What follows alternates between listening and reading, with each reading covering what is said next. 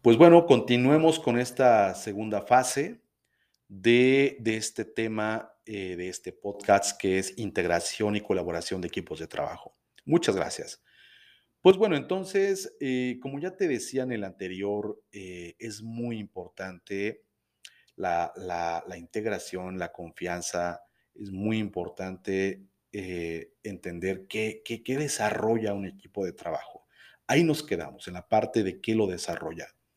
Y a, continuación, pues bueno, eh, vamos con la parte de qué lo disuelve, qué disuelve un equipo de trabajo. El primer punto de lo que disuelve un equipo de trabajo para entender las conductas de involucramiento es no saber escuchar. ¿Recuerdas que hablábamos de, de saber escuchar? Pues bueno, si no se escucha, en consecuencia no habrá acuerdos, no habrá consenso, no habrá coordinación, no habrá sincronía, no, habla, no habrá una forma de entendernos para que para poder eh, trabajar complementariamente en equipo, pues es decir, cada quien con eh, actividades complementarias para poder dar resultados en determinada área o en determinado eh, objetivo que se busque como equipo. Si no escuchamos, no habrá todo eso. Si no escuchamos, no nos pondremos de acuerdo, no eh, nos entenderemos. Y es más, si no escuchamos, no entenderemos siquiera qué es lo que se busca lograr, qué es lo que se quiere obtener. Por ello es importante que en todo equipo de trabajo se, se aprenda a escuchar realmente, que, que, que, que, aprendamos a guardar silencio para, para realmente en- entender lo que el otro trata de decirnos, ya sea el líder o ya sea otro compañero de trabajo. Y así entonces, si no lo entendemos, preguntar para, para que quede la cosa clara. Y así hasta que nos quede claro. y después entonces, si tenemos algo que comunicar, pues eh, externarlo, por supuesto. Pero siempre empezar por escuchar en todo equipo es muy importante, empezar por escuchar. Los conflictos. Los conflictos es otro factor que disuelve a un equipo de trabajo. Si, si no, si eh, se tiene la madurez para, para afrontar los conflictos, para resolver los conflictos, en consecuencia se va a desintegrar el equipo. O bien, eh, o bien se, tornará un clima negativo de trabajo y, eh, no, se, no se estarán comunicando efectivamente los integrantes del equipo. Bueno, ¿qué, es lo que pasa cuando hay conflictos? Cuando hay conflictos, y lo, que hemos visto en muchísimas organizaciones es que la gente deja de hablarse, es decir, pues entendamos, o sea, cuando uno está conflictuado con alguien, pues evitas a esa persona, ¿verdad? Tratas de, tener el mínimo posible de contacto o de conversación o de charla. Yo creo que ese es como el parámetro común de- de- del ser humano, ¿no? Trata de evitar a esa otra persona. ¿Por qué? Pues porque hay un conflicto, ¿no? Con esa otra persona. Pues imagínate unos vecinos que están conflictuados y no se hablan, o, imagínate a una pareja, no sé, que está conflictuada y pues no se habla, por ejemplo, ¿no? Pues en una organización, imagínate entonces que los integrantes están conflictuados, hay fricción, no se llevan bien, se hablan, pero, pero a duras penas, como dicen aquí en México. Y, y entonces, eh, al tener esta resistencia, esta fricción y esta limitación, no se comunica claramente. Bueno, te comento esto porque lo hemos visto en muchos equipos de trabajo. Hemos visto cómo eh, se limita la comunicación, hemos visto cómo eh, prefieren comunicarse por, por correo, no por llamada, no directamente, sino por correo porque evitan el contacto con esa otra persona y en consecuencia, en consecuencia, eso restringe drásticamente la comunicación. No se comunica igual, hay muchas fallas, muchos errores, ahí empiezan a, a- brotar o a emerger las deficiencias que vienen a consecuencia por no comunicarse bien, por, por los conflictos que se tienen y que no se han resuelto. Mira, los conflictos no van a desaparecer. Los conflictos es parte de la vida porque somos diferentes, porque pensamos diferente, porque tenemos una historia diferente y en consecuencia, en todo equipo siempre habrá conflictos, o sea, te lo garantizo. Me, han preguntado en algunas organizaciones, Paco, ¿se puede llegar a hacer conflictos? le digo, no, no se puede. No se puede y, te mentiría, o sea, te, te, engañaría si te dijera que sí. Y no es así. No se puede llegar a cero conflictos porque somos diferentes, porque es más, si en una pareja hay conflictos, imagínate, una pareja que se tiene toda la vida eh, conviviendo, hay conflictos. Ahora imagínate con un compañero de trabajo que, pues, que es un compañero, no, no, es, no es un familiar. Y, este, y, se tiene, pues se comparte tiempo de vida, pues nada más en el trabajo, ¿no? Entonces siempre estarán ahí. Yo les digo a, todas a todos los líderes y a todas las personas en las empresas, les digo, los conflictos siempre estarán ahí. Es decir, siempre seremos susceptibles a estar envueltos en un conflicto con alguien. A lo mejor, a lo mejor habrá quienes sean muy asertivos y sean muy inteligentes emocionalmente y, así eviten por un largo tiempo no tenerlos, pero eso no quita que, esté susceptible o, que, o bien que no pueda tener un conflicto. Todos somos susceptibles, más si no tenemos la madurez psicológica o la inteligencia emocional para afrontarlos. Entonces, ¿qué queda entonces? ¿Qué, es lo que queda? Ok, Paco, bueno, pues no, no podemos evitar los conflictos. ¿Qué podemos hacer un equipo de trabajo para, para, para afrontarlos? Pues entonces, ¿qué es lo que, lo que podemos hacer? Es tener la madurez, la madurez psicológica, desarrollarla en el equipo, la madurez psicológica. Eh, ¿Para qué? Para afrontar, afrontar los conflictos como profesionales, como adultos, si hay un conflicto entre, entre los integrantes, ya sea que el líder inmediatamente busque conciliarlos, o bien, eh, independientemente de, si está o no está el líder, los mismos colaboradores deben ser formados, desarrollados constantemente. ¿Para qué? Para que ellos mismos aprendan a, resolver sus propios conflictos como, como, como partes de un equipo. Y así entonces, con la madurez psicológica y con el profesionalismo, cada integrante cuando esté envuelto en un conflicto tenga, tenga esta iniciativa o, esta actitud proactiva de, de, ir con el otro y decirle, pues vamos a hablar, vamos a ponernos de acuerdo, porque a todos nos conviene, porque es mejor, así podemos comunicarnos mejor, trabajar en equipo y lograr nuestras metas. Pero bueno, esto, esto por supuesto hay que desarrollarlo, hay que trabajarlo, hay que hay que formar al equipo, hay que desarrollar el equipo para, para, para ir desarrollando esta, esta visión, esta, esta madurez eh, psicológica, como lo dice Ken Blanchard. Entonces, eh, los conflictos hay que afrontarlos con profesionalismo y madurez. Eso, es muy importante en todo equipo.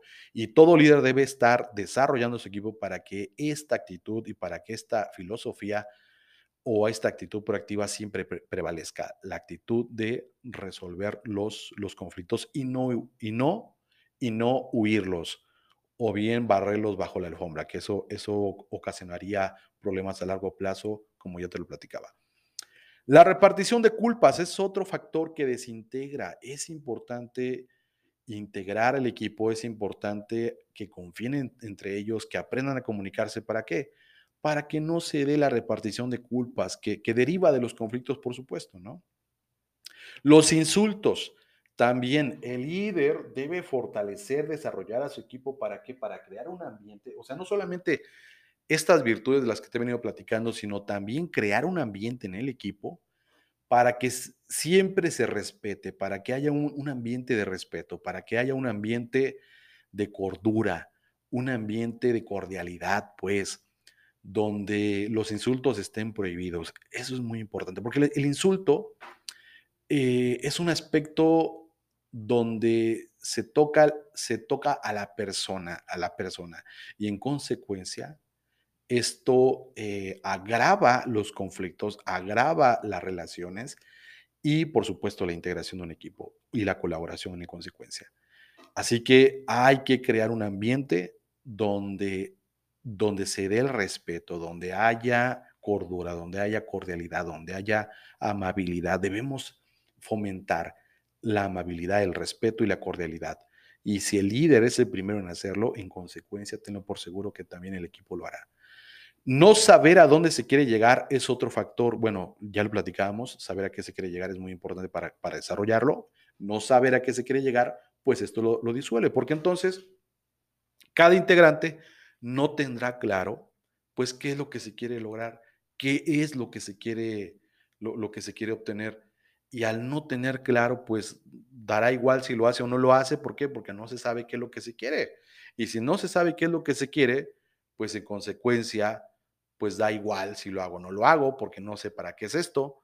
Entonces, cuando uno sabe para qué, para qué eh, se están haciendo las cosas y la importancia de ello, entonces hay mayor, eh, hay mayor engagement, como se le dice en inglés, o bien mayor compromiso, mayor responsabilidad por la tarea, porque sabes que si no cumples, en consecuencia, todo el equipo fallará, todo, todo, no solamente tu, tu, tarea no será entregada, sino también el equipo que cuenta con tu tarea, con tu eh, resultado, no podrá eh, tampoco cumplir. ¿Por qué? Porque, es, porque nuestras actividades son complementarias, son, son un engrane para que todo funcione.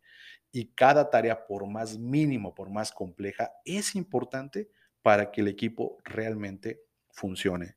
O, bien pues de ese resultado que se está, que se está buscando. No valorar a los demás, ya lo, ya lo platicábamos. ¿Cuántas veces nos hemos sentido desvalorados en algún equipo de fútbol en la primaria o algún tipo de deporte que hayamos jugado?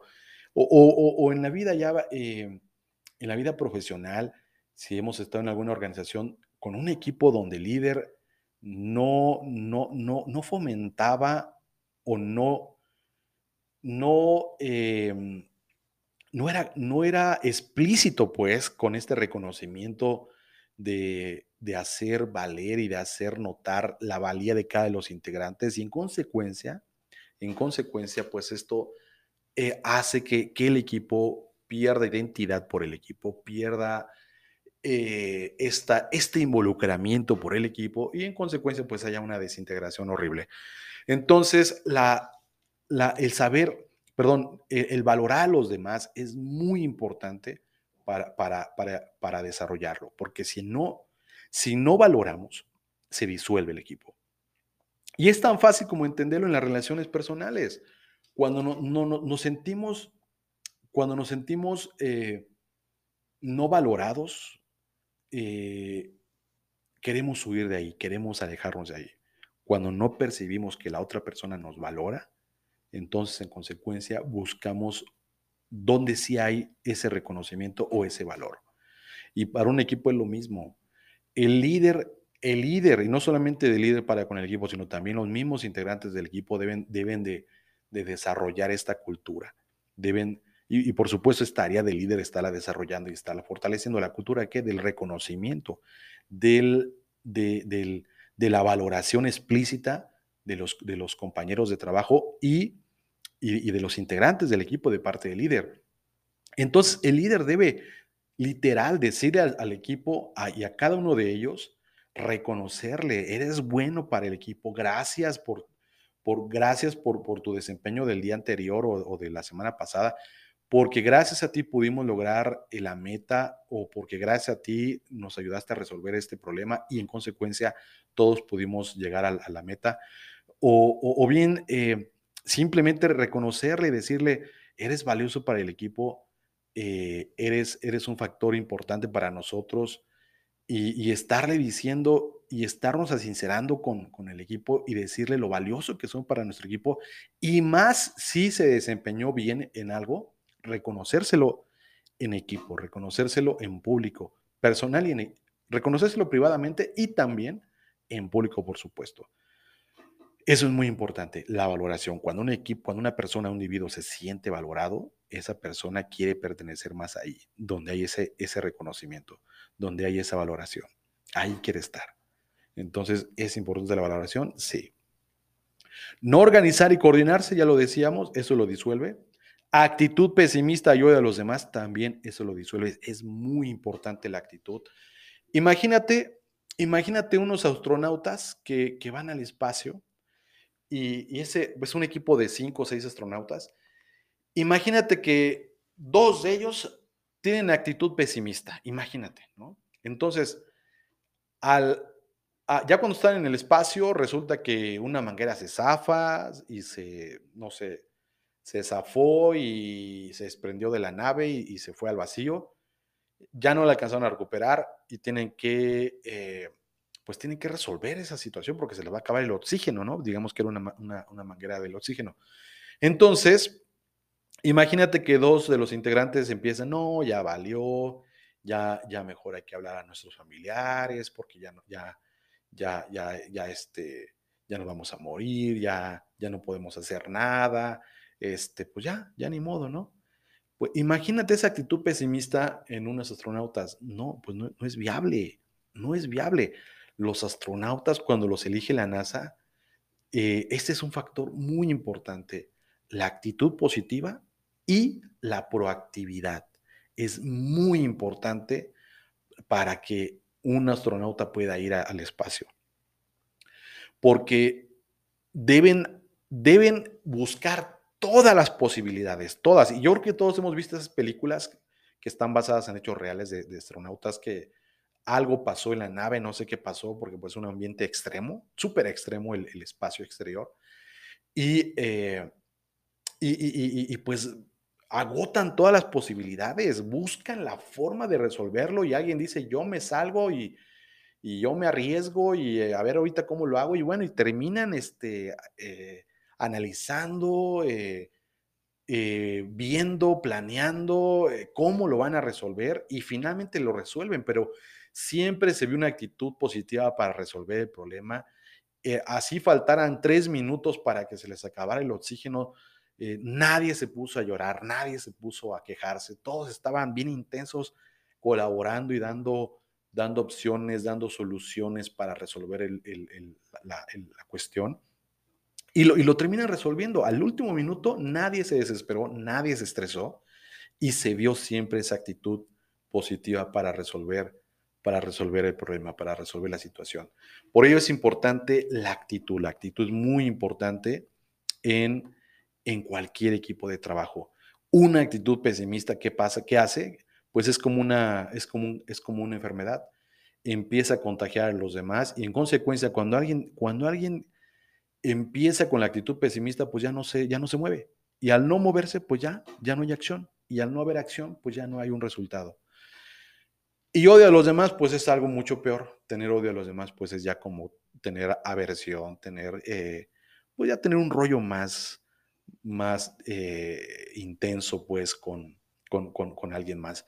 Y, y, y, es muy importante, es muy importante evitar que se den estas actitudes pesimistas y, y, y los odios, los odios entre los compañeros. Hay que integrarlos, hay que buscar siempre que estén en constante comunicación, en constante conversación, que se hablen, que conversen. Es muy importante que haya esta, eh, este, esta, este esta, esta filosofía, esta filosofía de, de, que, de que se lleven bien, de que independientemente de los conflictos que salgan, que, que haya eh, cordialidad, que haya amabilidad, que haya respeto, pues, entre cada integrante del, del equipo para, para evitar que se llegue a a este tipo de, de, actitudes de odio o de pesimismo, pues. Eso es muy, muy importante. Crítica destructiva, pues bueno, tiene que ver con lo, con lo anterior, la crítica destructiva. La crítica debe ser constructiva, siempre debe ser... Es importante la crítica, sí, pero para mejorar. Y debe estar... Debe estar siempre, siempre enfocada en mejorar, en en que se busque algo que fortalecer, algo que, que, eh, digamos, que, que, que, dé, que dé, que resulte bueno para todo el equipo, pues, o para, la para, para toda la organización, ¿sí? La, la crítica constructiva debe, debe, buscar eso, que, que se fortalezca el equipo o que se mejore el resultado o que se beneficie la organización y debe estar orientada, por supuesto, a acciones, a, a, a mecanismos, a, formas de, de, de, hacer las cosas, pero nunca, nunca, nunca a la persona. Nunca, nunca, al, digamos, a la personalidad de cada integrante del equipo. Porque entonces cuando se pasa a la persona, pues ya no es, ya no es crítica constructiva, ya es destructiva. ¿Por qué? Porque ya tiene que ver con, con la persona. A lo mejor la persona tiene algo que mejorar, alguna conducta que trabajar, pero se debe trabajar de una manera, de una manera muy inteligente. Esto lo veremos más en otro, en otro, eh, en otro episodio, lo veremos eh, de, manera más concreta cómo trabajarlo, eh, el feedback, cómo, cómo, cómo, implementarlo, cómo desarrollarlo y cómo, cómo trabajar lo que es, bueno, no tanto como la crítica, la crítica digamos, no tanto como crítica destructiva, no, es eso, no, no, más bien la crítica constructiva mediante un feedback, ese es el, es el término correcto. ¿Cuándo se convierte en crítica destructiva? Cuando te metes con la persona, con la, con la, eh, personalidad del, integrante, del colaborador. Es que eres un flojo, es que eres esto, es que eres aquello. Ahí es destructivo. Y nuestra conversación siempre debe ser nutritiva, debe ser nutritiva, constructiva, que lleve a mejorar, ya sea al equipo, ya sea al método de trabajo, ya sea a, mejorar el proceso, o si es para mejorar alguna actitud, algún comportamiento de la persona, entonces hay que, hay que saber trabajarlo, hay que hacerlo de manera muy inteligente, enfocándose siempre en el resultado del comportamiento, pero no en la persona. E, esto, como te decía hace un momento, lo veremos en otro, en otro momento, donde abarcaremos este aspecto en específico.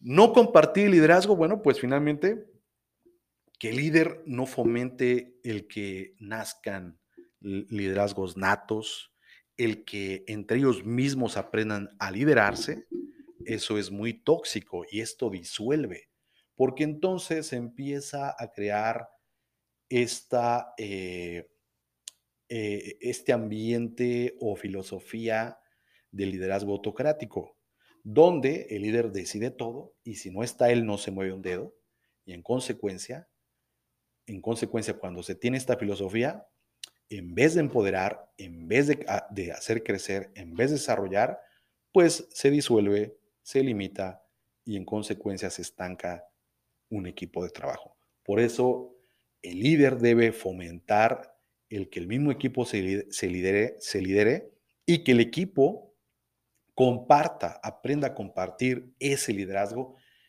entre, entre ellos mismos, entre, entre eh, los mismos colaboradores pues, del equipo.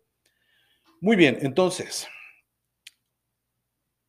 pasamos a comunicación de equipo. Ya lo, ya lo veíamos, la importancia de la comunicación. El equipo nace cuando se tiene un objetivo en común, cuando se sabe a dónde se quiere llegar, cuando se sabe cómo se llegará cuando se conoce todas y cada una de las habilidades de los integrantes del equipo, cuando se conoce qué le corresponde de manera complementaria a cada integrante, cuando se realimenta constantemente y se motiva en esa misma medida. Es así cuando realmente nace, nace un equipo. Y es así cuando, por supuesto, para que todo esto se dé, el factor sustantivo, además de la confianza, enseguida de la confianza, mejor dicho, sería la comunicación. La comunicación. Muy bien, pues entonces, pasando de comentar qué, desarrolla y qué disuelve un equipo, eh, hace un momento te acabo de, de, comentar, bueno, por qué es importante la comunicación en un equipo, pues para que realmente nazca un la, concepción de un equipo y que, y, que, y que este equipo, por supuesto, se desarrolle teniendo en cuenta que todos conocen, el, todos conocen perfectamente cuál es el objetivo, a dónde se quiere llegar, cómo se sabe llegar, cuándo, cuándo se, cuando se conoce cada una de las, de las habilidades de los integrantes del equipo, por supuesto, también ahí impera la comunicación, cuando se conoce qué le corresponde de manera complementaria a cada integrante, cuando se realimenta constantemente y se motiva en esa misma dirección. Muy bien.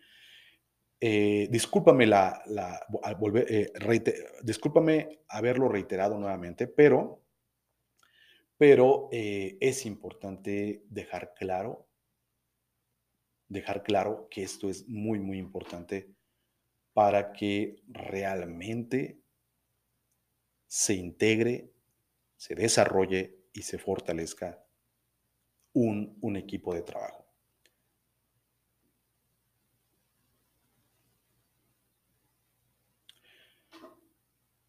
Ok, entonces vamos a pasar con el aspecto de la confianza. El aspecto de la confianza. Fortalecimiento de la reciprocidad de la confianza y ambiente de confianza. Tres reflexiones.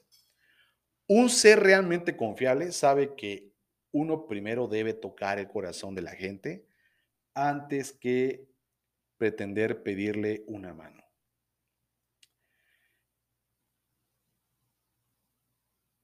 Es importante entender que la confianza no se arrebata, la confianza no es, no es algo que la pides y ya te la entregan y ya estuvo. La confianza se tiene que ganar. La confianza se tiene que, se tiene que trabajar, se tiene que cultivar, se tiene que eh, luchar por ella. Y, en consecuencia, y en consecuencia, después de mucho esfuerzo, la, la, otra persona te la va a conceder, te va a conceder su confianza, ¿sí? Y así entonces, antes que pedir una mano, hay que aprender a tocar el corazón. Aprender a tocar el corazón es eso, es una analogía, es ganarte la confianza de la persona tocando su corazón. ¿Cómo toca su corazón? Confiando tú primero en él o en ella, ayudándole, haciéndole saber que es importante para ti, siendo atento, atenta con ella, eh, estar ahí eh, dispuesto para ayudarle, para apoyarle, para, para, hacerle saber que puedes contar con, contigo. Y así, pues una serie de actos, una serie de actos de, de corazón. Y así entonces, después de un tiempo, después de un tiempo te habrás ganado la confianza de esa persona. Y así entonces podrás pedirle una mano. Por eso dice aquí, primero debemos aprender a tocar el corazón de la gente antes de pedirles una mano. Porque así entonces una vez que tú aprendas a tocar el corazón de los demás, esa mano siempre estará ahí, disponible, dispuesta para ayudarte, siempre que lo requieras. Pero por ello siempre es, muy, es primero importante aprender a tocar el corazón de las personas, aprender a ganarte a las personas, pues. La siguiente reflexión es, lo mismo que la confianza, es un valor humano que no se arrebata, sino todo lo contrario, se gana a pulso y construyendo una excelente relación. Bueno, lo que ya te adelantaba, la confianza se gana y, la confianza permite que haya una excelente relación entre dos personas o, o entre los integrantes de un equipo. Y finalmente, la tercera reflexión es meses o años, meses o años pueden pasar para ganarte esa confianza, pero tan solo segundos para perderla tan solo segundos para perderla. E, por, eso es importante que no demos por sentado que si ya nos ganamos la confianza de alguien, ya estuvo y ya, listo, ¿no? No, hay que seguir manteniéndola, hay que seguir tocando corazón, hay que seguir cultivándola. ¿Por qué? Porque la confianza tarda en ganarse y tan solo segundos para perderla. Recuerda eso. Muy bien, pues muchísimas gracias. Vamos a dejarle hasta aquí con este segundo episodio. Y habrá un tercero para hablar y adentrarnos más en el aspecto de, la confianza. Específicamente hablaremos de radicalización de la confianza para tener una colaboración radicalizada, es decir, una colaboración de muy alto desempeño. Muchas gracias, muchas gracias por eh, escucharme. Eh, te saluda un servidor Paco Valderas del, del Instituto IPH y eh, gracias por escuchar este, este podcast. Continuamos aquí, nos vemos en el siguiente, te agradezco mucho, te mando un fuerte abrazo. Cuídate mucho y que tengas muy, pero muy bonito día. Cualquier duda, comentario, escríbeme, con mucho gusto, con mucho gusto puedo ayudarte, puedo, eh, no sé, cualquier duda que tengas, cualquier duda que tengas de verdad, de verdad, con mucha confianza, escríbeme y es un placer para mí siempre poderte ayudar. Gracias, gracias. Bonito día y nos vemos, nos vemos pronto.